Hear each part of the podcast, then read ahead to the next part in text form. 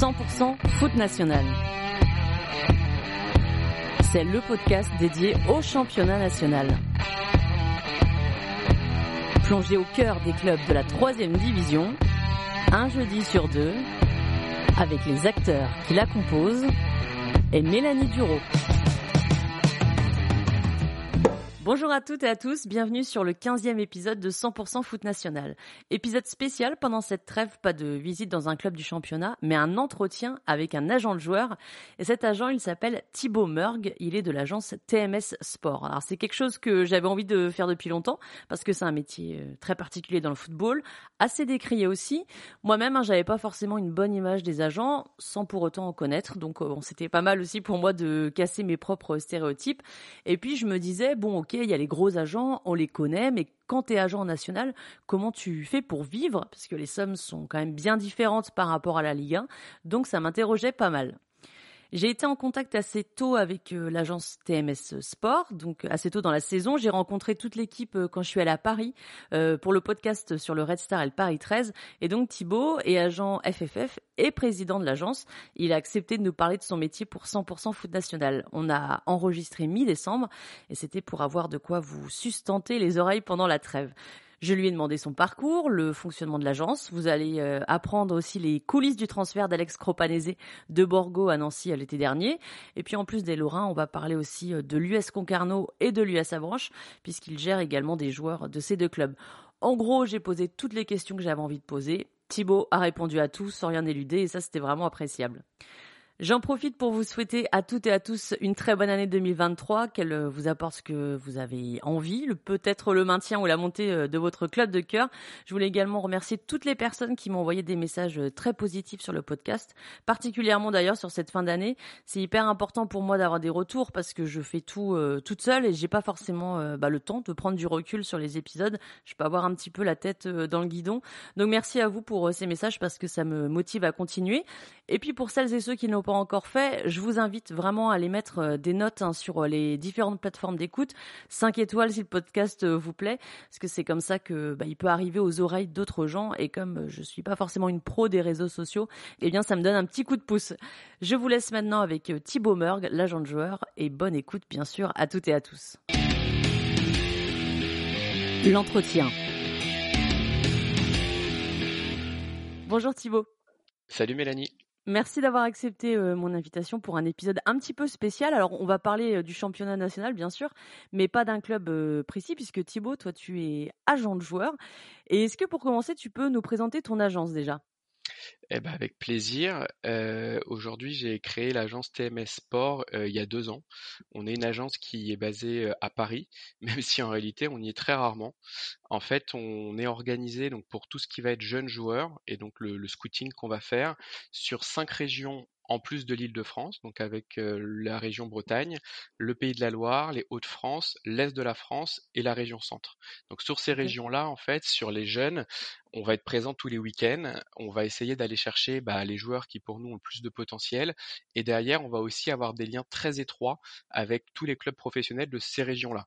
Parce que forcément, aujourd'hui, si tu as un agent dans le sud de la France et que tu as donc forcément des joueurs sur cette zone géographique-là, tu vas beaucoup moins intéresser à un club breton. Euh, mmh forcément, les Bretons regardent sur certaines zones.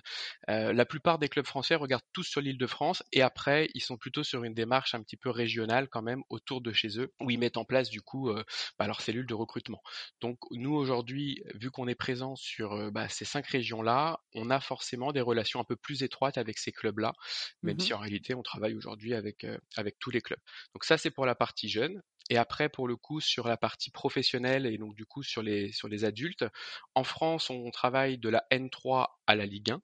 N3 et N2, on va être uniquement sur des profils très jeunes, post-formation, soit des garçons qui n'ont pas été gardés ensemble parce qu'ils avaient besoin d'encore un peu de temps, mmh soit sur des garçons qui en fait ont fait leur parcours dans l'univers amateur, mais qui nous, on estime aujourd'hui qu'ils avaient tout à fait leur chance d'intégrer à un moment donné une structure et ils ne l'ont pas fait, et ils vont derrière pouvoir à un moment donné rattraper cet univers professionnel.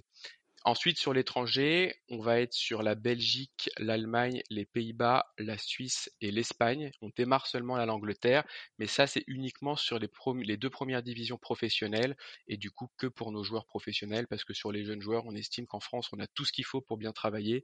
Euh, ça se passe très bien, les clubs sont très bien organisés, ça travaille bien. Par contre, effectivement, on peut avoir des garçons qui, à un moment donné, euh, bah, vont avoir signé un premier contrat aspirant euh dans un club, vont pas être gardés à l'issue de ces trois ans de mmh. contrat-là, et pourtant, ils ont le niveau de continuer leur formation. Et si en France, on voit que bah, les autres centres aussi, c'est bouché, qu'il n'y a pas la possibilité pour lui de rebondir, là, on peut aller solliciter euh, bah, une équipe en Belgique, euh, en Suisse, euh, aux Pays-Bas, où on va avoir des U21 ou des U23, où là, ils vont donner un peu plus de temps, entre guillemets, aux jeunes pour éclore. Sur comment, par exemple, je vais te donner un exemple, tu, as un jeune qui est dans un centre de formation, il n'est pas gardé à la fin. Mmh Qu'est-ce qui fait que toi, tu te dis, mais il aurait pu, il aurait dû rester au club et signer un, contrat professionnel. Qu'est-ce qui fait que toi, tu vas malgré tout lui faire confiance, alors que son club formateur finalement ne lui fait pas confiance pour continuer? Alors déjà, à partir du moment où nous on décide de s'engager avec un jeune, c'est pour le meilleur et pour le pire. C'est-à-dire que mmh. justement, c'est dans les moments de difficulté, au moment où il va pas être gardé par son club, parce que c'est une hypothèse et ben on le sait, hein, au moment où on le prend, même si nous on est convaincus et que ben on a validé tout ce qu'on avait envie de voir, ça peut arriver à un moment donné pour un facteur footballistique ou pas d'ailleurs. Souvent c'est plutôt lié à une blessure, un garçon qui a une saison blanche, qui a pas joué mmh. à cause de ça. derrière le club se dit bah ça va être risqué, il a été blessé à 17 ans, on ne sait pas comment ça va redémarrer derrière, donc bah, il renouvelle pas le contrat. On a un garçon là, pareil, avec qui on commence à travailler, euh, qui est un super profil, qui est en équipe de France en U16, euh, mais qui est un gardien de but. Pas de chance, quand ils investissent sur un gardien de but euh, à l'âge de 13-14 ans, quand ils commencent à lui faire signer l'ANS ou qu'ils l'intègrent dans le centre, bah, ils savent pas exactement quelle taille il aura à la fin. Et là, bah, trois ans après, ils estiment, enfin ce club français estime qu'il n'est pas assez grand pour eux, et donc bah, on sait qu'à la fin de l'année, il risque de ne pas être conservé. Donc forcément, bah, nous on s'y prépare et on le sait dès maintenant et on commence déjà à trouver une porte de sortie parce que c'est pas parce que tu n'as pas été conservé euh, dans un euh, très gros centre français que tu n'as pas ta place dans un autre centre français, parfois un centre entre guillemets de deuxième catégorie, euh, ou alors que tu peux pas non plus aller bah, dans un autre pays parce que les critères seront un petit peu différents. À partir mmh. du moment où tu as envie d'y arriver et que, que tu es travailleur et puis que tu as les qualités de base, il faut pas s'arrêter, il faut continuer.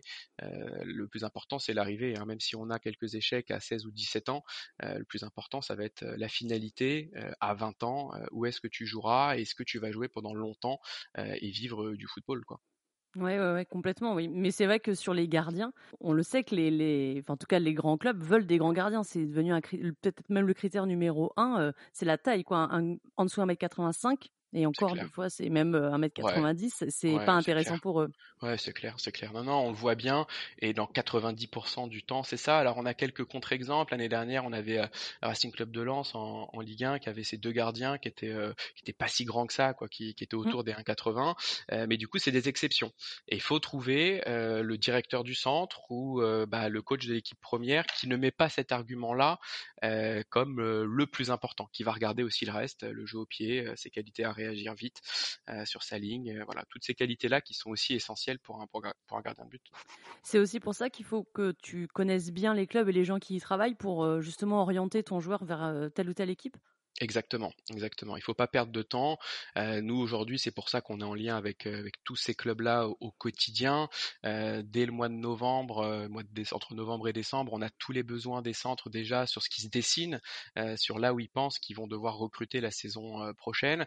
Et ça nous permet, quand on voit qu'un garçon est en difficulté sur la première partie de saison, qu'il joue moins, bah, d'anticiper un petit peu ça et de commencer à se rapprocher de ces clubs-là qui vont avoir des besoins à ce poste-là sur cette catégorie d'âge-là pour que finalement bah, nos garçons doutent le moins longtemps possible et dès que le coup prêt tombe au mois d'avril sur le fait qu'ils soient conservés ou pas, bah, on a déjà la porte de sortie pour qu'ils rebondissent ailleurs. Mais alors, vu que tu m'as dit que l'agence avait deux ans, comment, mmh. as, mmh, comment tu as fait pour connaître tous ces gens au club? Alors, euh, je sais pas si je te raconte toute l'histoire, euh, toute la genèse ou, euh, Eh ben, ou raconte juste. toute la genèse, hein. Euh, du coup, euh, pour comprendre un peu moi l'idée et comment j'en suis venu à devenir agent sportif, en fait, j'ai d'un côté un parcours footballistique et d'un côté un parcours scolaire. Le parcours footballistique, euh, il est très rapide. J'ai été joueur jusqu'à l'âge de 17 ans. Je suis devenu assez rapidement éducateur. J'ai commencé, je crois, à entraîner des équipes à, à 13-14 ans. J'ai passé mes différents diplômes. J'ai euh, changé de club pour aller toujours sur un niveau supérieur. J'ai toujours su que l'importance, c'était certes d'être un bon éducateur et de faire apprendre des choses à, à nos jeunes joueurs, mais surtout que ça passait aussi par le recrutement et par le fait d'avoir des très bons joueurs à disposition pour faire progresser l'équipe. Mmh Et en fait, euh, dès les premières équipes que j'ai pu euh, entraîner, euh, bah, je m'amusais à aller chercher les meilleurs joueurs du secteur. Et donc là, en fait, on a commencé à avoir des garçons qui partaient assez régulièrement en centre de formation.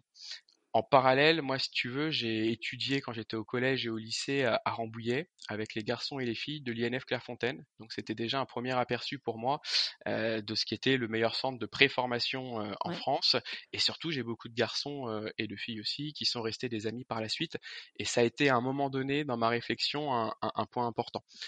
À l'issue du lycée, j'ai fait une école de commerce, j'ai euh, fait un master en management marketing. Et en fait, j'avais orienté mon cursus assez foot, euh, puisque je suis parti en troisième année au Canada pour euh, étudier l'économie du sport professionnel nord-américain. Quand je suis revenu en France, j'ai continué sur cette lancée-là. J'ai fait un mémoire de fin d'études sur euh, appliquer vraiment sur les clubs de foot français, en se disant comment on peut avoir un projet sportif et à côté un projet économique où c'est rentable.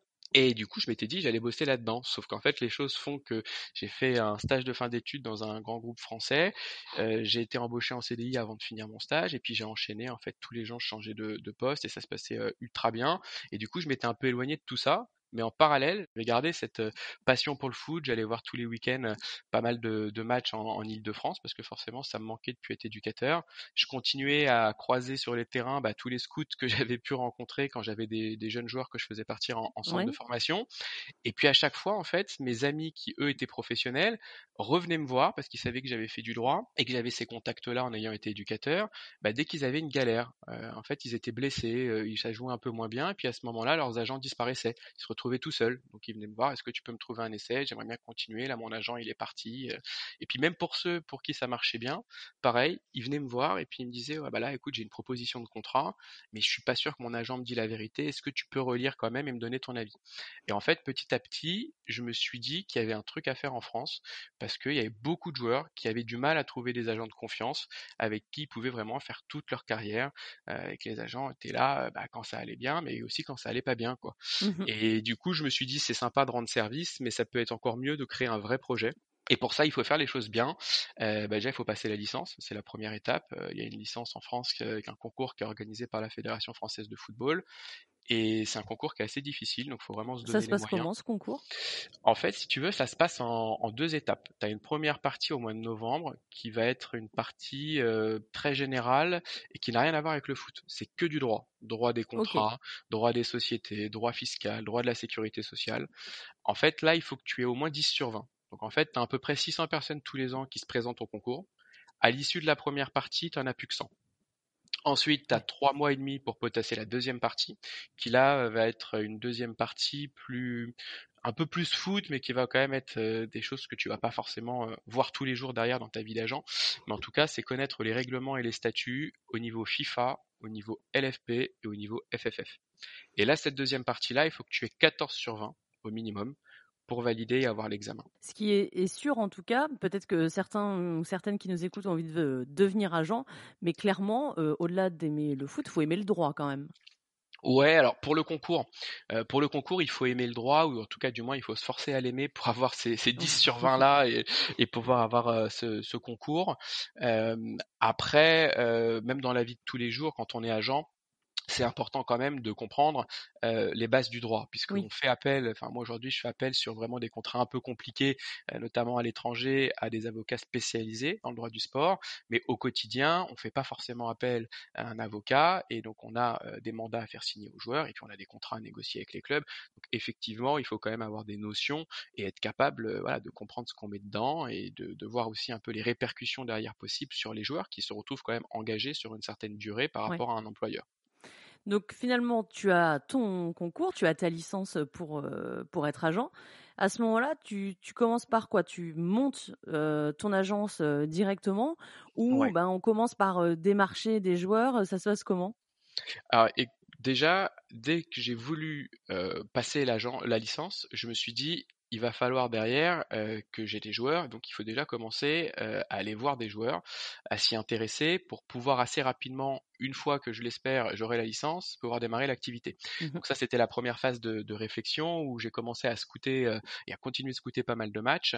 Euh, au moment où j'allais passer cette licence-là, je l'ai obtenue. Là, j'ai eu un premier choix à faire qui était soit de rejoindre euh, un grand groupe, enfin une grande agence, parce que j'avais deux, trois propositions pour aller travailler dans un cabinet qui était déjà établi, ou alors de créer ma propre agence. Et là, en fait, ma réflexion, ça a été de se dire, si je rejoins une grosse agence, bah, d'office, il y aura aussi cette réflexion profit court terme et donc bah si un joueur est en échec peut-être que j'aurai pas droit de continuer à l'accompagner. Euh, ce sera peut-être pas toujours les joueurs sur lesquels j'ai vraiment envie de travailler sur lesquels je, je, pourrais travailler. Et donc je me suis dit il faut créer ton agence. Le, tu as eu cette volonté parce que justement tu voulais faire les choses de façon différente mais pour ça il faut que tu aies les mains libres. Donc j'ai créé ma propre agence. Je me suis assez rapidement entouré de deux personnes qui avaient la même vision que moi et puis, et puis c'était parti. Du coup, les joueurs que j'avais pu repérer au préalable, bah, j'ai intensifié les efforts. Nous aujourd'hui, quand on recrute un joueur, on l'a vu au moins quatre ou cinq fois en match. Mmh Après, on valide tout un tas de choses avec avec la famille, avec l'entourage, avec avec tous ces tous ces points-là. mais du coup, bah, dès que j'ai eu la licence, l'agence créée, bah, j'ai avancé sur les profils qu'on avait pu scouter pour les qui rejoignent tout simplement l'agence et qu'on commence à bosser ensemble. Et comment ça se passe avec le premier joueur? Ce que je me dis, si donc tu scoutes des joueurs, il y en a un que tu veux intégrer voilà à ton agence que tu as envie de mmh suivre, mais tu n'as pas d'autres joueurs encore. c'est difficile de le mettre en confiance, de le, de le convaincre de, de te suivre. Ouais, alors il y a deux type de, de, de, joueurs entre guillemets. Il y a ceux que je connaissais pas du tout. Donc là, effectivement, bah, c'était que du scouting. Donc ça, ça, a mis du temps hein, parce que déjà pour aller voir 4-5 fois, sachant qu'on tourne tous les week-ends et qu'on essaye aussi de voir bah, un peu partout, hein, de mmh. voir tout le monde, tous les différents profils sur lesquels on avait envie d'avancer. Ça a pris 6 mois. on a, enfin, j'ai créé la société au mois de juin et les joueurs ont rejoint l'agence. Les premiers joueurs ont rejoint l'agence au mois de décembre. Donc vraiment pendant 6 mois, on a avancé sur tous ces profils-là, les voir régulièrement, de parler avec les parents et de leur expliquer aussi notre concept, notre projet et d'arriver à les convaincre comme ça. Euh, je pense que les, les, parents et les joueurs sont assez rapidement convaincus quand le discours il est clair, transparent, cohérent et qu'ils voient qu'on leur dit la vérité et que derrière on va s'investir à 100% pour eux. Et à côté de ça, j'avais aussi déjà euh, bah forcément ce, ce, réseau avec les garçons que je connaissais depuis longtemps, qui savaient aussi que j'étais sérieux, qui savaient que j'avais déjà des notions en droit, puisque bah, je les avais déjà aidés euh, soit pour rebondir dans un club, euh, soit derrière pour relire leur contrat. Donc forcément, ça te crédibilise aussi et ça t'aide un petit peu derrière dans tes démarches. Qu'est-ce que tu leur proposes par exemple comme service à, tes joueurs? Tout pour réussir, c'est-à-dire qu'aujourd'hui on a un, bah, tous les contacts dans tous les clubs que j'ai pu te citer, enfin toutes les divisions et les pays que j'ai pu te citer. Donc ça aujourd'hui c'est un c'est un gros boulot d'avoir tout ça mmh euh, et surtout de nouer des relations avec ces clubs-là. C'est pas le tout d'avoir le contact. Nous aujourd'hui sur les clubs en France, euh, on a tous été les voir déjà deux ou trois fois sur place pour que les, les gens nous, nous, connaissent, nous identifient euh, et derrière qu'on soit crédible. Ça c'est c'est le premier point parce que ça va quand même les intéresser, euh, qu'on soit efficace et qu'on leur trouve les meilleures opportunités possibles.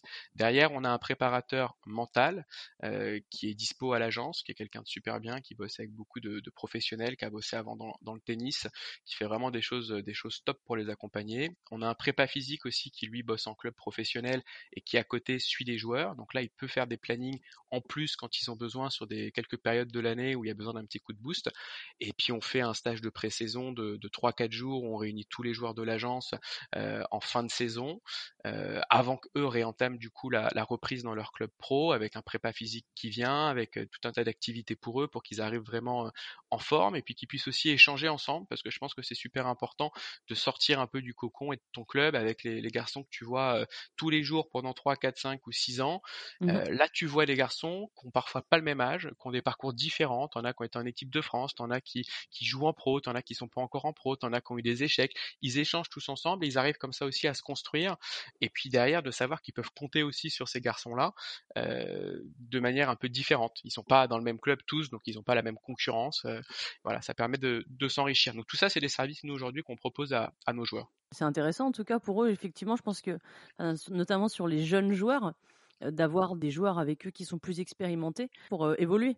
Ouais, c'est super, c'est super important. En tout cas, ça leur, ça leur plaît tous. À chaque fois, c'est des, des, des super moments pour eux et je pense qu'ils créent aussi des relations durable. Alors après, ils, se connaissent tous, c'est ça qui est assez marrant. Euh, les jeunes joueurs d'une catégorie d'âge, ils ont une culture foot qui est assez extraordinaire. Ils connaissent tous les joueurs de leur catégorie d'âge. Mmh. Alors déjà, en plus, parce qu'on est un peu, euh, enfin, a beaucoup que de, de, joueurs qui ont côtoyé la région parisienne, donc ils jouent tous euh, les uns contre les autres. Après, il y a les rassemblements, enfin, il y a les pôles espoirs, il y a les sélections régionales. Donc c'est vrai qu'ils ont tous eu l'occasion de se rencontrer pour pour les meilleurs d'entre eux. Et du coup, c'est assez marrant, c'est qu'ils ouais, ils se connaissent tous et ils parlent tous bah, des, des autres qu'ils ont rencontrés tous les week-ends et des petites histoires qu'ils ont entre eux, c'est assez rigolo. Est-ce que c'est un pari risqué de s'occuper d'autant de jeunes joueurs? Alors oui, alors c'est d'ailleurs pour ça qu'on fait pas que ça. Hein. c'est aussi pour ça que mmh. les pros nous intéressent aussi beaucoup. maintenant, les jeunes joueurs, il y a certes une part de risque si on voit que l'aspect rentabilité financière, ça c'est sûr. on sait qu'un garçon qui intègre un centre de formation aujourd'hui, il y en a un sur dix qui signera pro derrière. Mmh Donc très clairement, il y a une grosse marge de garçon qui va devoir bah, continuer à faire autre chose dans sa vie, mais qui pourra aussi jouer à un niveau très correct. il pourra jouer en semi-pro, en N3, en N2 voilà, c'est pas c'est pas un échec en soi. Alors oui, il aura peut-être pas réussi à être professionnel, mais c'est pas un échec en soi. Il y aura peut-être d'autres choses qui souriront aussi pour lui, et, j'en suis persuadé. En tout cas, nous, c'est ce qu'on essaye de faire pour eux, pour qu'il y ait une autre voie qui, s'ouvre. Mais euh, mais c'est un pari intéressant aussi. Je pense qu'ils ont quand même besoin qu'on soit là. On leur donne encore plus de chances d'aller jusqu'au bout. Euh, donc c'est aussi pour ça que c'est important d'être euh, d'être encadré, d'être accompagné.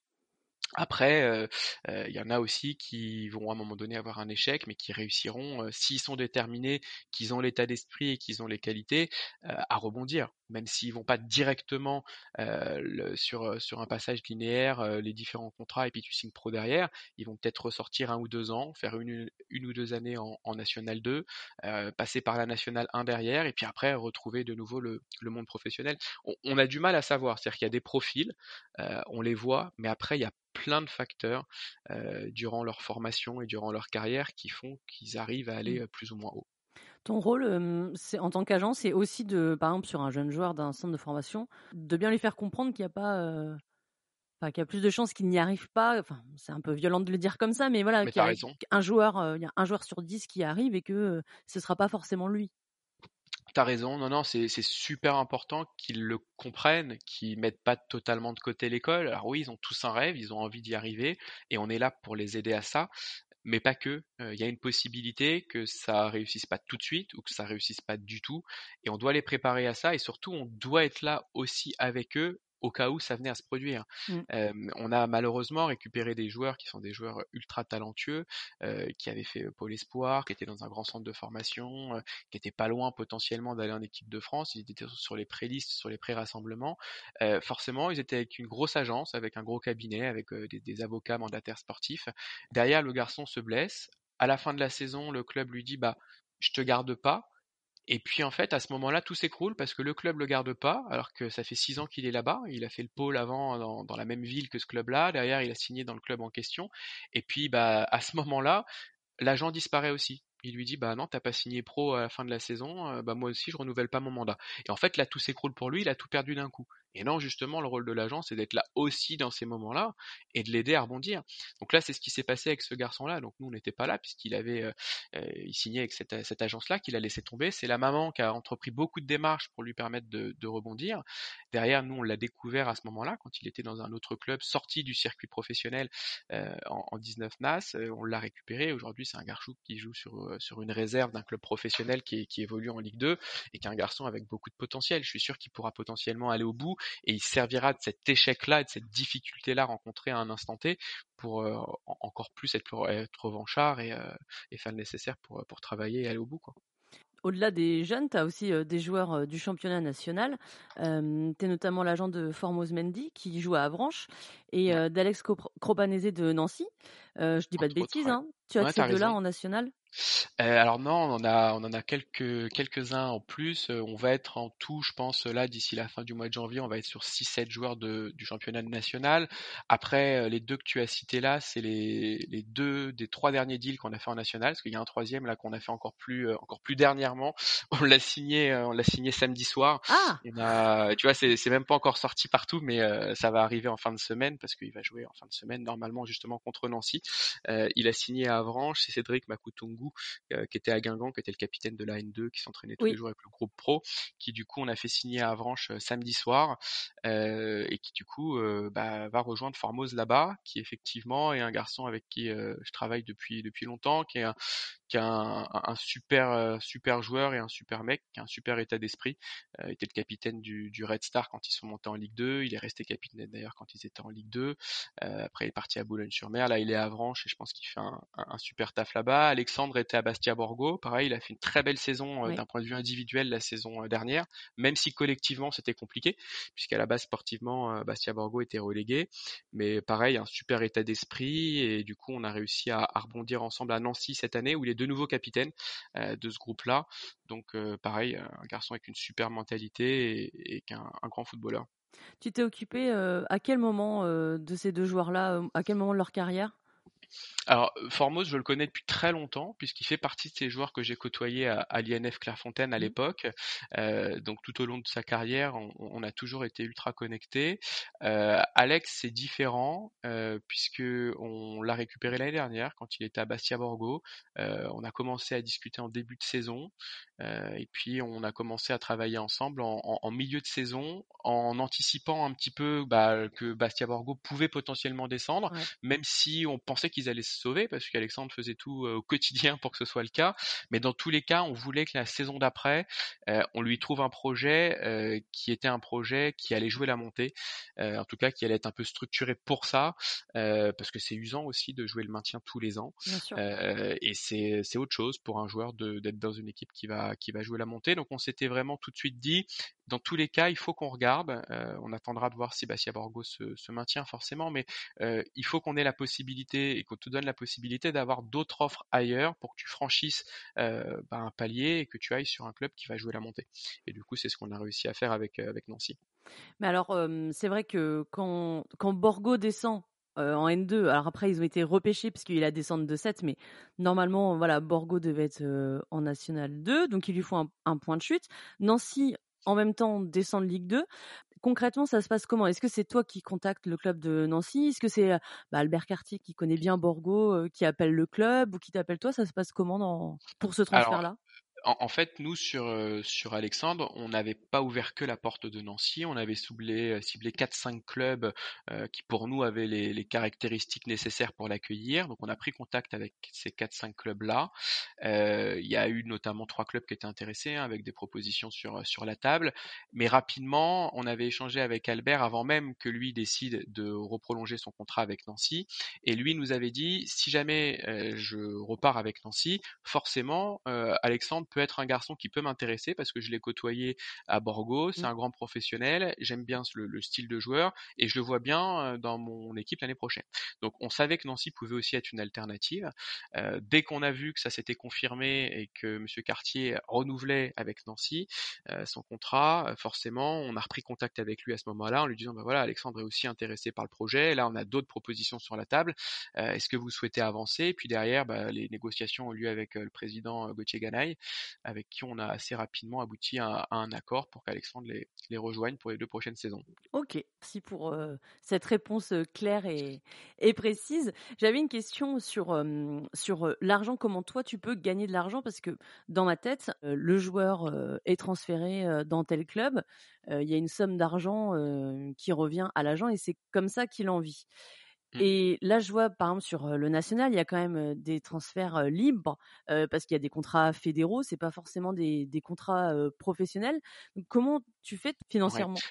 Alors déjà, euh, là où tu as raison, c'est qu'il n'y a pas beaucoup de transferts euh, payants en national. Ouais. Il y a une grosse majorité de transferts libres, ça c'est euh, une certitude. Maintenant, les agents vivent avec deux types de mandats.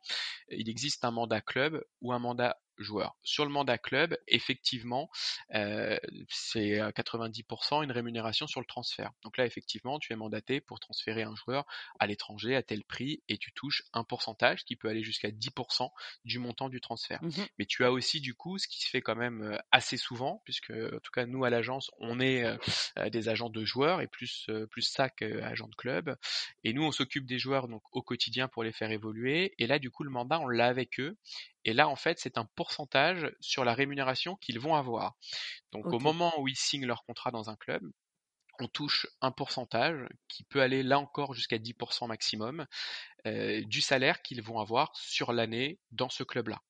Euh, voilà, euh, c'est comme ça que ça marche aujourd'hui, que ce soit en Ligue 1, en Ligue 2 ou que ce soit en National.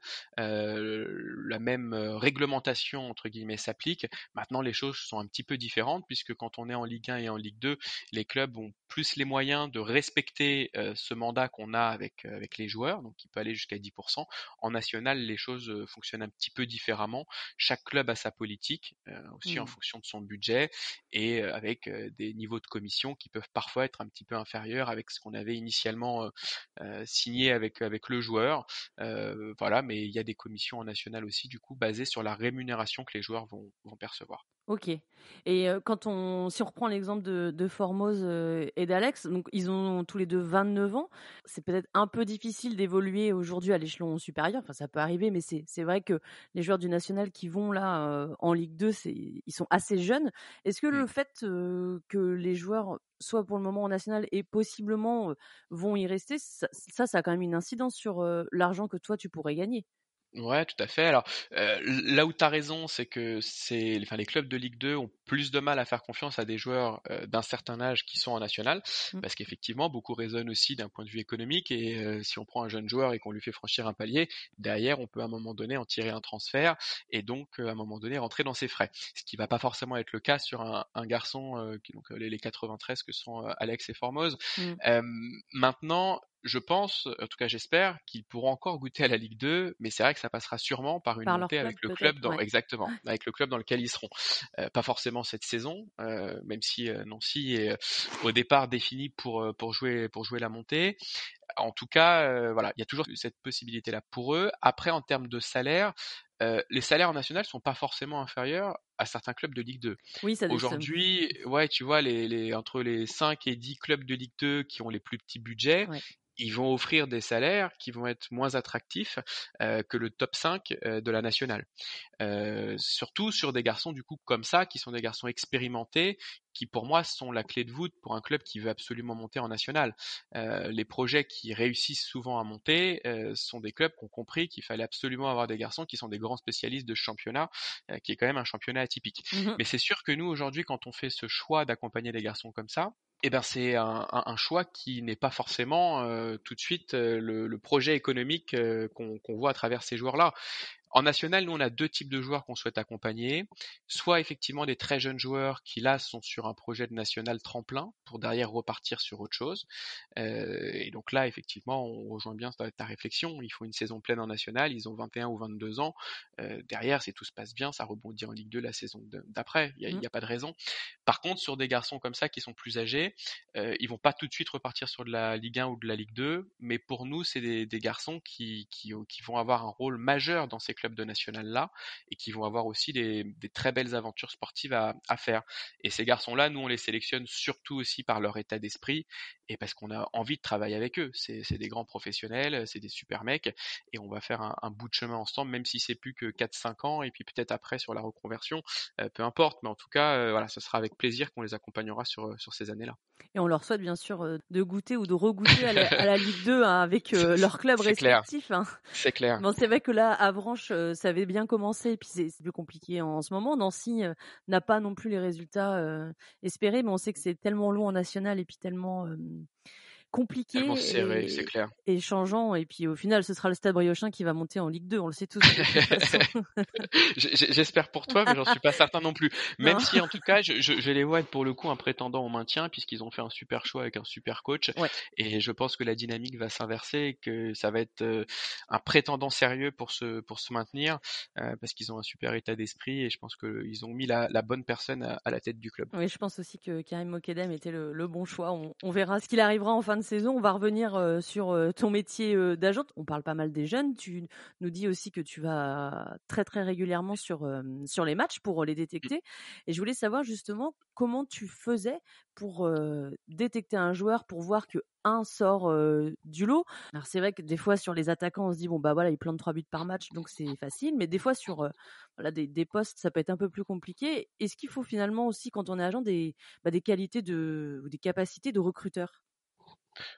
moi, je pense que c'est la base. Euh, il faut quand même être euh, euh, à l'aise footballistiquement parlant pour comprendre les attentes des différents centres et essayer de trouver des joueurs qui répondent en termes de critères, en termes d'état d'esprit aux besoins de ces centres-là.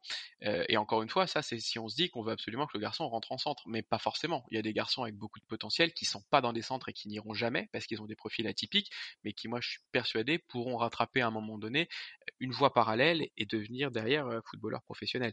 Donc il faut aussi donner une chance à, ces garçons-là. Mais c'est vrai que nous, quand on recrute des jeunes joueurs, un, on a le niveau footballistique. Et donc là, on se contente pas, comme tu dis, de voir des stats.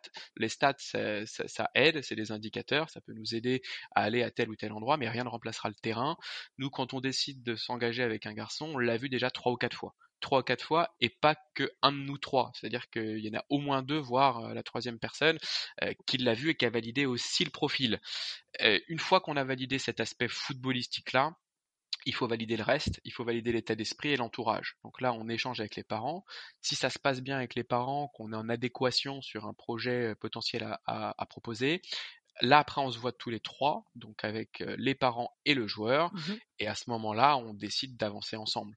Mais c'est pour nous un, un des critères aussi très importants, c'est cet état d'esprit-là, et qu'on sente aussi que les parents sont derrière, mais en, en accompagnateur, euh, et pas forcément à mettre une pression trop importante ou à trop s'immiscer, enfin que ce soit leur rêve à eux et pas le rêve du, de, l'enfant. quoi. C'est difficile avec l'entourage quelquefois. Est-ce que ça t'est déjà arrivé de, bah de, de finalement de ne pas travailler avec un joueur parce que l'entourage était beaucoup trop compliqué? Oui, je pense que un, joueur sur quatre ou un joueur sur cinq, même si footballistiquement parlant, on avait validé le profil, derrière, après échange avec les parents, après échange tous ensemble, nous on décide de ne pas y aller parce qu'il faut vraiment qu'on soit aligné avec, avec toutes les composantes autour de lui pour se dire qu'on va travailler sur le long terme. Quand on récupère un jeune joueur qui a 14, 15 ou 16 ans, la route, elle est, elle est très longue, très longue avant qu'ils puissent potentiellement signer professionnel euh, ou qu'ils doivent repasser par une étape intermédiaire. Et donc du coup, cette euh, route qui va être longue et sinueuse, il faut qu'on soit vraiment en axe tous ensemble autour de lui pour les prochaines étapes et pour l'objectif qu'on s'est fixé. Si on sent qu'il y a tout de suite une divergence, que les parents sont trop pressés ou qu'ils pensent plus à l'argent qu'à un projet sportif, par exemple, ça peut arriver. Mmh euh, on préfère nous pas y aller parce qu'on va pas être les agents adaptés à leurs besoins.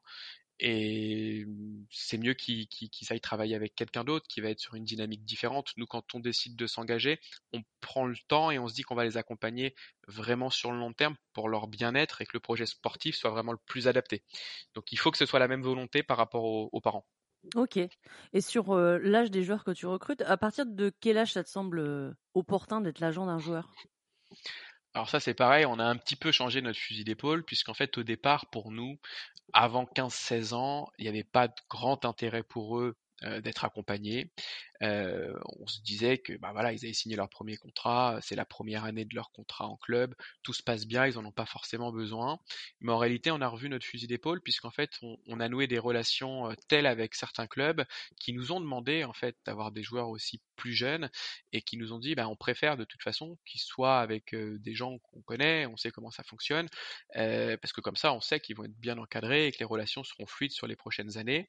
Et donc maintenant, on s'est mis à faire quelques jeunes joueurs qui sont dans les pôles espoirs, donc en préformation. Et derrière, dès lors qu'ils sont en centre de formation aussi et qu'ils en ont le besoin, on récupère des profils qu'on estime intéressants où au final, on va aussi les aider à s'en sortir quand ils sont en centre de formation, puisqu'ils vont découvrir une concurrence qui est différente, avec parfois des moments de doute. Euh, c'est toujours bien d'avoir quelqu'un à qui parler, qui, comprend, qui peut leur donner aussi les billes de comment se comporter euh, par rapport au coach, par rapport aux autres joueurs, par rapport aux difficultés rencontrées en centre, et surtout qui pense aussi euh, tout de suite à la suite, puisqu'ils signent souvent un premier contrat, mais c'est pas une fin en soi, le contrat aspirant ou apprenti. Il y en a un, voire deux autres derrière, puisque le but c'est d'aller chercher au moins le contrat stagiaire et derrière le contrat pro, euh, pour ceux qui n'auront pas la chance de passer directement pro. Mmh euh, et donc il faut euh, forcément être, être encadré pour ça, c'est quand même mieux. un, on a nous les relations avec le club pour faire les points réguliers, et deux, à tout moment, on est là pour rappeler au club et aussi aux joueurs s'il est performant, ce qu'il est capable de trouver certes dans son club, parce que le but c'est qu'il signe pro dans son club quand il l'a choisi, mais si son club ne compte pas sur lui ou ne lui donne pas les conditions pour aller vers le, monde professionnel, être capable de lui dire ce qu'il est capable de trouver ailleurs, parce que des clubs professionnels, il y en a, il y en a d'autres, et parfois dans son club ça peut être un peu bouché, mais ailleurs il y aurait une opportunité différente où le chemin serait peut-être plus rapide pour signer pro, et ça c'est super important qu'on soit soit là pour tout ça. Ce que tu veux dire aussi, c'est que les, les très jeunes dont tu t'occupes, c'est pas forcément des jeunes que toi tu as détectés sur les terrains, c'est plutôt des clubs qui t'ont demandé de, de s'en occuper? Alors c'est pas c'est pas fait directement comme ça. C'est les clubs qui nous demandent aussi d'avoir les meilleurs joueurs de ces catégories d'âge-là. Après, c'est vrai qu'on est, enfin, en réalité, on échange quotidiennement avec pas mal de clubs et avec pas mal de scouts. Donc forcément, on est au courant des joueurs qui sont aussi suivis par les différents clubs. Donc ça rentre dans, les éléments de réflexion.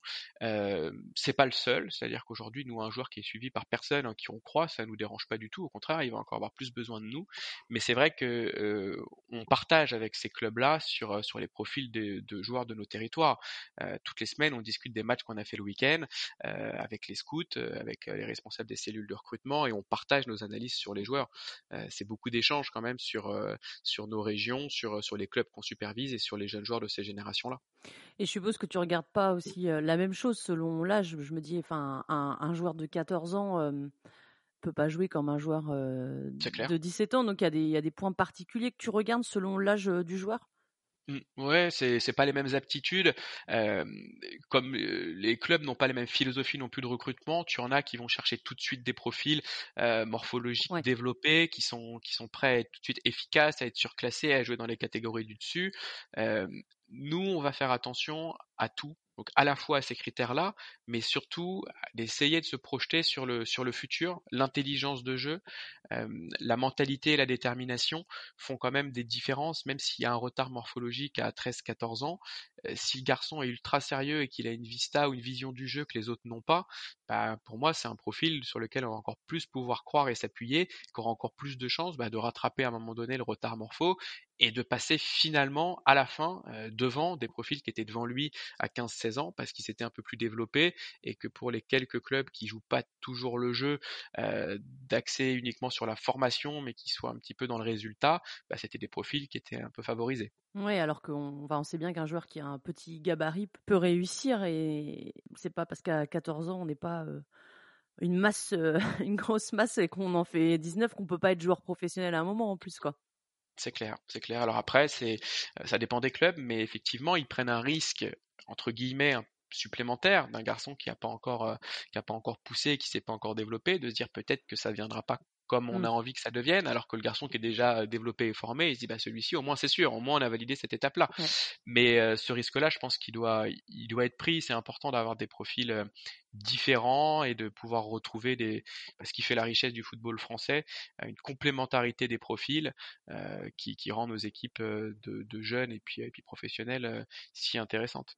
On va parler de ton quotidien de travail maintenant, parce que ça, ça m'intrigue un peu comment tu arrives à, t'organiser sur, euh, sur tes semaines. Déjà, les joueurs que tu as dans ton agence, tu vas les voir régulièrement sur les terrains?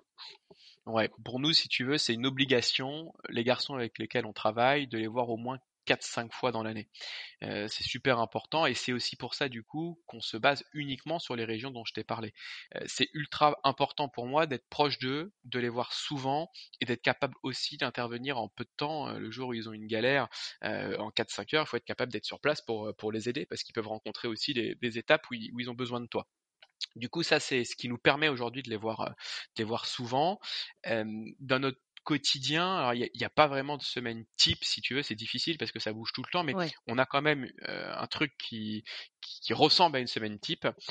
le lundi matin, on envoie les stats à tous les pros. Donc on récupère les stats sur Wisecout ou sur Instat, on leur fait un petit, un petit récap, on leur adresse ça, et souvent on essaye de confronter un peu ces stats-là avec l'impression qu'on a eue sur le match du week-end, parce que souvent on a déjà échangé durant le week-end sur la prestation, mmh et puis on se rend compte souvent que les stats, c'est bien, ça aide, mais souvent il y a aussi des erreurs.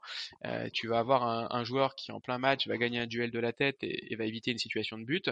la balle elle repart sur le côté sur un adversaire, sur Ça va être compté comme un, ballon perdu, alors que pour nous, footballistiquement parlant, c'est quand même une action gagnée. puisqu'il a clairement évité euh, une action de but. Donc on, échange sur ça le lundi matin. Le lundi après-midi, on regarde les matchs qu'on n'a pas eu le temps de regarder. Donc ça c'est super en ce moment avec euh, Sport. On a maintenant la chance de voir presque tous les matchs de N2 et de N3 pour tous les clubs qui ont été sympas et qui ont accepté d'installer la caméra chez eux. Donc on regarde tous les matchs qu'on n'a pas eu le temps de voir en direct durant le week-end. Le mardi et mercredi, c'est des journées qui sont consacrées avec les relations avec les clubs. Donc soit on y va en présentiel, soit on fait les petits points par téléphone. En présentiel, on essaye de le faire au moins deux fois par an. Aujourd'hui, tous les centres de formation français, on est passé sur place, on s'est présenté, on a échangé avec eux et on essaye ça vraiment de le faire tous les ans, parce que je pense que c'est super important à chaque fois qu'ils nous voient et qu'on échange avec eux sur leurs problématiques, les nôtres, les joueurs qu'on supervise, leurs besoins. Et pour ceux qu'on ne voit pas, puisqu'on essaye quand même d'entretenir ces relations régulièrement, bah on s'appelle et on débriefe souvent sur les matchs qu'on a pu voir euh, durant le week-end. Le jeudi, on fait un point avec tous nos joueurs sur comment se déroule la semaine. Ça nous permet de se dire s'il y a des blessés, s'il y a des joueurs qui sont un peu euh, en sous-performance et qui du coup bah, risquent de ne pas être dans le groupe. Et ça nous permet de réajuster du coup notre programme du week-end on organise notre logistique parce que forcément souvent tu as des bah, soit soit la voiture à prévoir, soit les billets de train ou d'avion à prendre pour le déplacement du week-end. Le vendredi, eh ben, on se rend sur place. Donc là, souvent, il y a cette première phase de, déplacement. Mmh euh, et on démarre le vendredi soir, souvent, très souvent, par un match de national, forcément. Et derrière, on enchaîne samedi, dimanche avec euh, les 17 et les 19 NAS, la N2, la Ligue 1 et la Ligue 2. On essaie de faire un petit mix en fonction de la région dans laquelle on est pour essayer de, faire tout ça. Et en moyenne, c'est entre, entre ouais, 5 et 8 matchs par, euh, par, par week-end qu'on arrive à faire tous ensemble. Alors, il y a un truc que tu as oublié dans ta semaine, c'est ton jour de repos. c'est rarement un jour, c'est plutôt des moments dans la semaine, euh, des, heures euh, par-ci par-là. Non, c'est là où on a des semaines qui sont riches, diverses et variées. C'est qu'en fait c'est euh, à tout moment. le week-end, on, voit des matchs. Moi, j'ai pas forcément l'impression de, travailler parce que effectivement, bon, c'est beaucoup de déplacements, mais après c'est c'est des matchs et c'est avant tout une passion. mais c'est vrai que même le week-end, finalement, on est très sollicité puisqu'une fois que les joueurs ont joué, ben, on débriefe les matchs et donc on est constamment avec eux euh, tout, tout, le week-end, on n'arrête pas, mais on est collé avec le téléphone. Derrière, dans la semaine, il y a des moments peut-être un petit peu plus creux et encore parce qu'en réalité on a toujours des choses à faire. Euh, l'idée aujourd'hui c'est certes de très bien suivre nos joueurs mais c'est de continuer d'être à l'écoute sur, euh, sur les, jeunes joueurs de talent et sur les joueurs professionnels qu'on a aussi envie d'intégrer à l'agence. Donc forcément il faut regarder les matchs, il faut appeler les joueurs, il faut échanger avec eux, il faut appeler les familles, euh, il faut voilà il faut il faut débriefer sur les joueurs qu'on a sur sur la suite et puis il faut convaincre les, les nouveaux joueurs qu'on a envie de, de ramener à l'agence tout simplement. Ah, je sais que tu t'occupes d'un jeune joueur de l'US Concarneau qui qui est pas encore dans les dans l'équipe première, mais il, tu as, je sais aussi que tu as été sur le match Concarneau Avranches récemment. Mmh. C'est c'est pour le le voir même s'il si, n'est pas sur le terrain, c'est pour voir Formos Mendy, c'est pour observer d'autres joueurs aussi ou c'est pour les trois? Ouais, du coup, c'est un peu tout quand on quand on part comme ça en déplacement, on essaye d'optimiser. Là, pour le coup, donc le vendredi soir, j'étais à Concarneau, donc forcément, euh, j'ai vu Formose. Euh, j'ai échangé. Alors, Servan, je l'avais eu un peu dans, dans la semaine aussi au téléphone. On avait fait le point avec lui, avec avec son papa. Euh, donc, c'était pas uniquement uniquement pour pour le voir ce soir-là, mais ça a permis aussi de revoir forcément tout le monde, de recroiser tout le monde aussi. On peut croiser. Il y avait le président, enfin, il y avait les deux présidents d'ailleurs d'Avranches et de Concarneau. Il y avait les coachs. voilà, il y avait le directeur sportif d'Avranches. Il y avait un peu tout le monde au stade. Donc ça permet de croiser tout le monde et d'aller voir les gens qu'on a besoin de voir. Ça c'est un, un, premier point. De voir nos joueurs. Mais tu vois derrière j'ai enchaîné euh, le samedi. Je suis parti à Nantes. Donc j'ai fait un match de 17 NAS. J'avais un rendez-vous derrière avec un joueur qui joue en 19 NAS là-bas pour qu'il rejoigne l'agence. Un mmh garçon qu'on suivait depuis depuis deux ans. Le soir je suis parti à Vertou euh, voir la N3 qui jouait contre la réserve du Stade Lavallois, puisqu'on a un garçon qui est, qui est, dans la réserve du, du Stade Lavallois cette année, euh, qui a fait un super match d'ailleurs, qui a eu l'étoile du match au passage. Le lendemain matin, euh, parce que du coup après j'ai fait un peu de route, j'ai dormi à Angers, et le lendemain matin j'ai fait Angers-Brest en 17 NAS, mmh. où là c'est pareil, à Brest on a un garçon avec qui on travaille depuis, euh, depuis maintenant un an et demi, et on a trois quatre joueurs aujourd'hui avec qui on est en discussion aussi, qui sont des profils qui nous plaisent beaucoup, qu'on suit depuis deux ans, euh, et qu'on va peut-être accompagner à l'avenir. Voilà. Donc ça te fait quand même un sacré week-end. Exactement, mais bon, c'est ce qu'on aime aussi, tu vois, voir tous ces matchs-là. On aime bien justement quand ça se goupille bien comme ça et qu'on arrive à avoir un maximum de joueurs de l'agence et, euh, et avoir tout, tout ce qu'on a besoin de voir. Quoi. Le, le fait d'être euh, ancré sur euh, la Bretagne, les Pays de la Loire, le, le, le centre de la France, c'est uniquement pour cette distance ou il y a d'autres raisons qui font que vous avez souhaité rester dans ces régions-là? Alors, il y a la distance, ça c'est sûr, parce qu'encore une fois, je pense que pour bien faire son boulot, il faut être au contact, il faut être avec eux. Il y a aussi les relations avec euh, les clubs en question. Moi, j'avais quand même des affinités avec les clubs bretons, euh, notamment dans le groupe dans lequel j'avais pu bosser avant. J'avais des relations avec les présidents de ces clubs-là, qui sont aussi pour la plupart des entrepreneurs. Donc, c'est vrai que j'avais tendance à me dire, je connais le président, ça peut être bien. C'est des clubs qui sont euh, qui sont intéressants. C'est des clubs aussi avec des valeurs qui me plaisent, qui sont proches des nôtres. Donc, forcément, quand on se dit ça, on se dit on va aller regarder est-ce qu'il y a des bons joueurs là-bas? Et rapidement, en scoutant ces régions-là, on se rend compte que c'est des régions qui sont pleines de, talents, euh, qui sont parfois un peu sous-exploitées. Je te prends l'exemple de la région centre. Tu as une dizaine de clubs professionnels qui ont un scout sur cette région-là. Mais aujourd'hui, sur, euh, sur 25 clubs pro, avec un centre euh, qui devrait être capable de, de, de venir chercher des joueurs dans, dans cette région-là, s'il y avait des très bons joueurs à aller chercher. Et du coup, ils n'ont pas tous ce scout sur cette région. Donc c'est important d'être accompagné dans ces régions-là mmh pour pouvoir avoir plus de visibilité que les 10 scouts qui tournent et qui ont une chance sur euh, euh je sais pas combien de matchs dans le week-end euh, de tomber sur toi et de, et, et de te voir. Euh, on a aussi construit avec ces régions, enfin dans ces régions, des partenariats entre guillemets avec certains clubs et surtout avec des éducateurs qui nous font monter des informations et qui du coup nous font gagner un temps fou mmh. sur les profils intéressants, sur l'état d'esprit, sur l'entourage. Ils nous font déjà sur, enfin je remercie encore tous ces éducateurs qui bossent avec nous parce que franchement, ils nous font gagner un, un, un temps précieux et c'est super important de, ouais, de, de, bosser étroitement avec eux pour, pour l'avenir du joueur. Quoi. Tu parlais tout de suite des, des valeurs, d'avoir les mêmes valeurs. C'est quoi, en, en, quelques mots, les, les valeurs de ton agence? Alors, juste la, la grande, la baseline, la grande, grande ligne directrice pour nous, mmh. euh, c'est d'être proche d'eux et d'être là pour le meilleur et pour le pire. Euh, et ça, je pense que c'est le plus important. Je t'ai donné tout à l'heure l'exemple d'un garçon qui n'avait pas été euh, pas été conservé alors qu'il avait un super parcours et qu'il a été blessé et que au final tout s'est arrêté euh, assez rapidement pour pour lui. on a récupéré comme ça pas mal de, de, garçons. Nous, on se donne une obligation qui est aussi d'être là quand ça va pas. Dans nos mandats, on met une clause de reclassement dans le milieu amateur. Aujourd'hui, un garçon qui jouerait pas en Ligue 2, qui jouerait pas en National, qui se blesserait, qui aurait besoin de repartir en National 2 ou en National 3, bah, c'est pas le moment de l'abandonner en se disant bah, je vais beaucoup bosser et puis je vais trouver un projet qui va rien me rapporter. Au contraire, mmh. il a besoin d'être là. Donc nous, on s'oblige à les reclasser aussi amateurs si il vient avoir un accident de parcours et donc à être là pour eux dans ces moments-là. Et si tu veux, moi j'estime que on reconnaît les bons agents quand c'est des moments difficiles pour les joueurs quand tout va bien, euh, il y a tous les clubs qui viennent les solliciter. Ils auraient presque pas besoin d'agents à ce moment-là. Euh, et, c'est dans les moments difficiles, euh, après une saison difficile, après une blessure, qu'on voit les bons agents qui sont là pour eux et qui les aident à rebondir. Mais après, moi, je pense qu'il y a trois types entre guillemets de, catégories d'agents ou du moins de conseillers, donc de, personnes qui, font ce métier-là.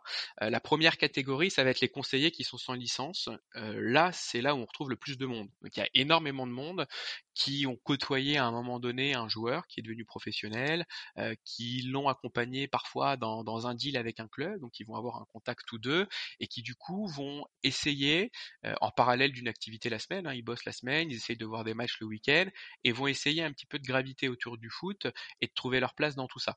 Moi, je pense que cette catégorie-là, il y a des gens aussi euh, qui, qui, sont très bien, comme dans toutes les catégories, mais par contre, c'est des gens qui devraient quand même passer la licence et se former, euh, parce que c'est important de pouvoir euh, bah, apporter un conseil de qualité à, ces jeunes joueurs-là, ou même à ces joueurs professionnels.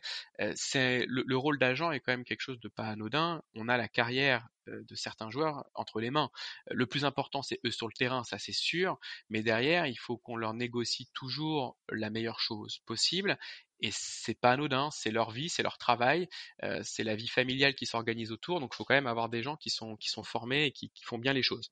La deuxième catégorie, on va retrouver des agents qui sont licenciés, mais qui font un autre métier à côté. Donc souvent des jeunes agents qui, qui démarrent et qui ont besoin d'un autre boulot pour, pour vivre. Là, moi, je pense que c'est des, des, agents qui peuvent être intéressants, notamment pour des jeunes joueurs en centre de formation euh, qui viennent de signer un contrat. Tu viens de signer trois ans. Bah, parfois, il faut mieux choisir un jeune agent qui a la licence, qui, qui a ce mérite de cette formé, qui est juste à côté de chez toi, qui va venir te voir tous les week-ends et qui va vraiment, euh, ça va lui tenir à cœur de te faire évoluer et, de, et, d'évoluer plutôt que d'aller bah, dans une grosse agence qui va pas forcément venir te voir tous les week-ends et qui va pas forcément mettre le même niveau d'implication à ta réussite. Mmh et ensuite, du coup, tu as euh, bah, les agents licenciés qui, eux, pratiquent au quotidien le métier, qui ont déjà des joueurs dans les différents clubs. Et là, dans cette grosse catégorie-là, euh, tu as pour moi trois types de stratégies différentes. Tu as les agents qui sont sur du profit court terme et qui font juste des deals. Donc là, en fait, eux, ils vont pas du tout suivre les joueurs au quotidien. Euh, ils sont pas là pour les faire progresser. Par contre, ils sont là pour faire des transferts. Et du coup, ils vont par exemple être sur des marchés un peu spécifiques. Tu vois, ils vont se mettre sur un marché de niche en disant, moi, je vais faire que les pays de l'Est. On a aussi derrière les grosses agences. Donc là, les grosses agences qui sont très structurées parce que souvent, elles se sont mis avec plusieurs agents. Euh, souvent, ils ont plein de conseillers aussi qui, qui, travaillent pour eux. Et souvent, ils ont surtout plein de joueurs. Ça, c'est des agences qui, moi, j'estime être super bien pour des joueurs qui sont sur ce niveau de pratique et qui ont ces aspirations-là. Un joueur qui aujourd'hui joue la Ligue des Champions, bah, c'est logique qu'il va chercher un agent qui a beaucoup de contacts dans des clubs qui jouent la Ligue des Champions mmh parce qu'il veut rester à ce niveau-là. Par contre, un jeune joueur ou un joueur qui peut être sur un niveau inférieur peut aujourd'hui émettre des doutes sur le fait que ce soit un bon choix d'aller avec cette grosse agence-là. Parce qu'en fait, il y a quand même une réalité économique. C'est-à-dire que l'agent, au moment où il va euh, être en période de mercato en fin d'année, euh, la priorité, forcément, elle va être sur l'urgence, sur les deals euh, qui ont le plus de valeur économique. Euh, donc forcément, ton cas à toi qui joue en Ligue 2 ou en National, ça passera après. Et du coup, on arrive sur les troisièmes catégories d'agences, et c'est là où moi je pense que nous on est situé. c'est là où on va retrouver nos valeurs, et c'est comment nous on voit la, la chose.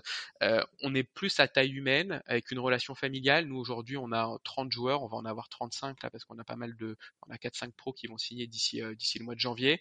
On reste sur cette taille-là. On n'a pas de joueurs à profil identique, à poste identique. Nous, on arrive en mercato, on va pas avoir trois attaquants même profil, même âge, parce que j'estime que c'est c'est pas possible. Tu peux pas aller voir un club et proposer qu'un joueur. Euh, tu vois, tu peux pas lui faire une liste à l'après-vert en disant bah, j'ai lui, lui, lui ou lui. Non, un coach il va chercher un attaquant euh, tel profil, tu proposes un joueur et tu mets en avant ce profil-là. Donc j'estime que c'est pas possible pour moi de faire un choix et de dire que bah finalement sur mes trois joueurs, bah, ils ont qu'un choix sur trois parce qu'une fois sur trois, je les, enfin deux fois sur trois, je les propose pas parce que je propose les autres. Donc c'est important pour nous au moment où on choisit un joueur de s'assurer qu'on a que ce joueur-là dans ce profil-là euh, sur cette année d'âge-là.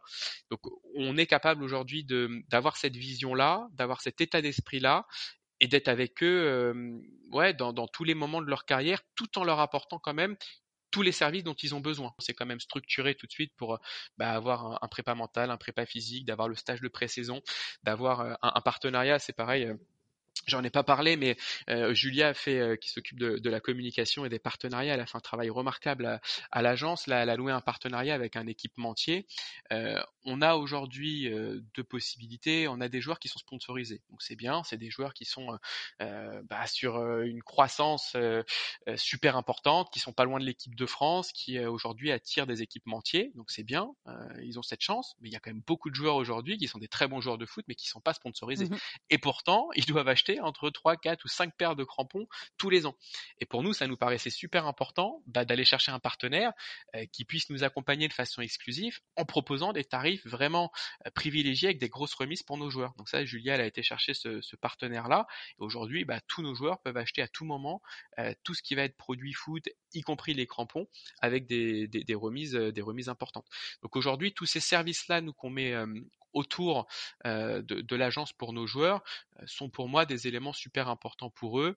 Et, voilà, c'est tout ce qu'on propose avec nos valeurs et avec notre vision des choses où il faut avoir tous ces services-là pour qu'ils soient mis dans de bonnes conditions et qu'ils puissent se consacrer au foot et, aux prochaines étapes qui les attendent. Ok, eh ben merci pour cette présentation qui est, claire et effectivement je pense que dans le grand public, nous on, on a en tout cas un peu l'image de soit des grosses agences, voilà style on a des joueurs Ligue des Champions, soit des joueurs qui sont pas des joueurs, des, des personnes qui sont pas vraiment agents et qui traînent un peu au bord des terrains et qui essayent voilà de faire des deals un peu un peu étranges quoi. Donc tu, tu, tu, as raison, c'est souvent la, vision du grand public, c'est souvent les deux extrêmes et il n'y a pas tout le reste qui fait quand même la, majorité aujourd'hui des, des, des, agents en France et puis des, des besoins pour les joueurs, des gens qui, qui s'efforcent d'exercer bien bien le métier quoi.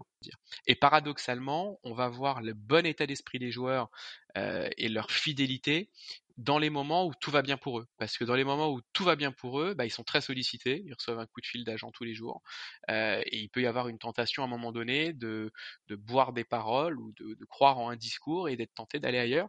Et donc c'est dans ces moments-là qu'on voit si on a bien fait de partir avec ce joueur-là, parce que bah, finalement il reste fidèle et loyal euh, pour, pour faire le bout de chemin ensemble. Ça t'est déjà arrivé qu'un joueur quitte l'agence parce que tout allait bien pour lui, qu'il avait justement d'autres propositions?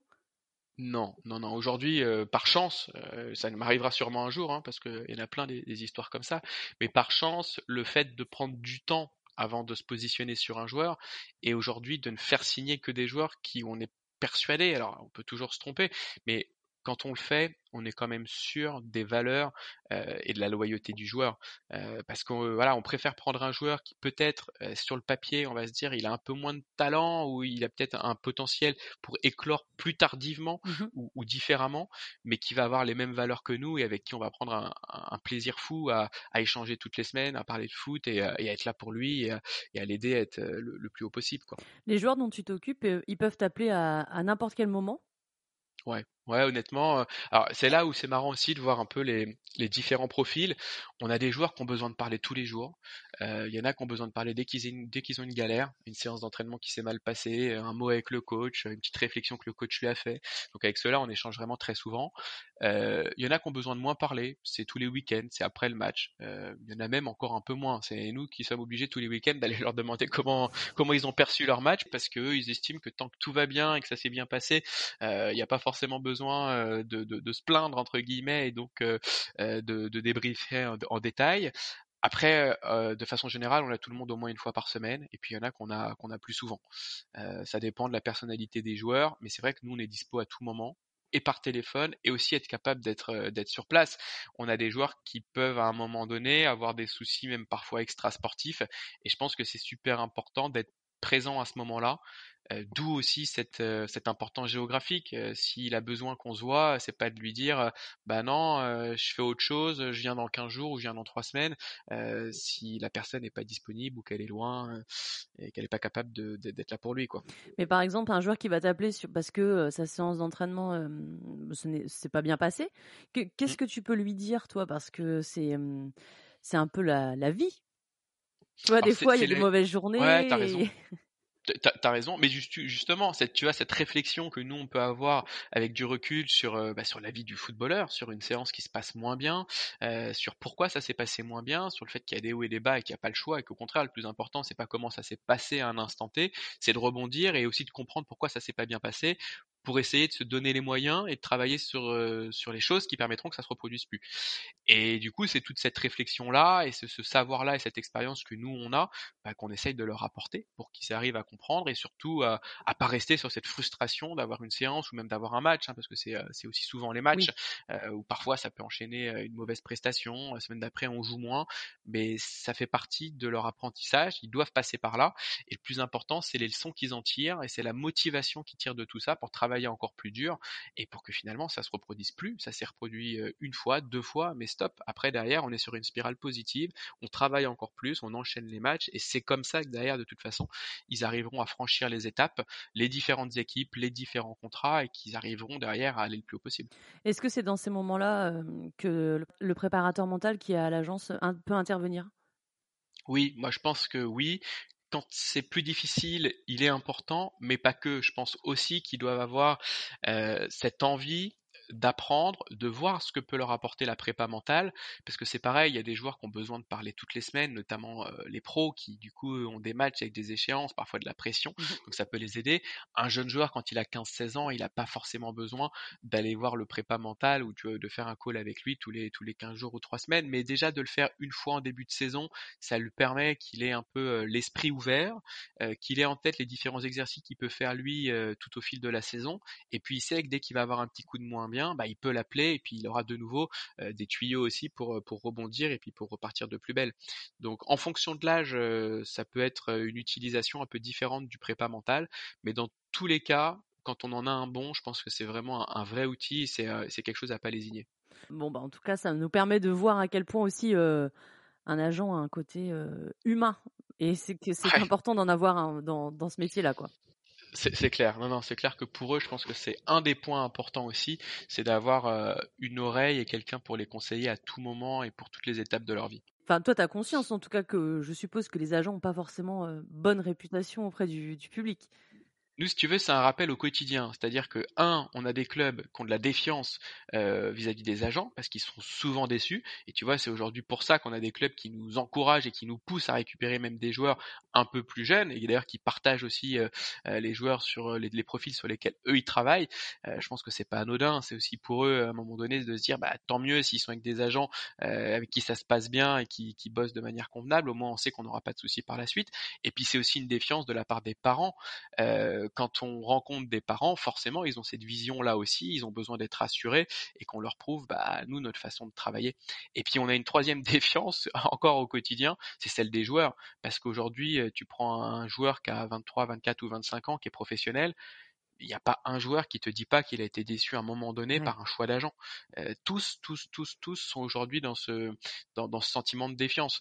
Alors après, moi, je, je le connaissais avant, puisque c'est d'ailleurs pour ça que j'ai créé l'agence, mais c'est vrai que c'est assez hallucinant de se rendre compte qu'il y a autant de joueurs qui aujourd'hui ont été déçus à un moment donné euh, de leur relation avec leurs agents, alors qu'au contraire, euh, ça doit être une, enfin moi j'estime que c'est une super collaboration, c'est une super histoire qui, qui peut durer 10 ans ou 15 ans. Hein. Il y a des, des, des agents qui bossent avec certains joueurs toute leur carrière. Et ouais, c'est une relation qui se construit avec le temps et qui est super importante pour que le joueur aille euh, de plus en plus haut, en tout cas qu'il ait toujours une carrière euh, selon ses attentes. Eh ben, je pense qu'on a fait pas mal le, tour de ton, de ton métier, de ton quotidien.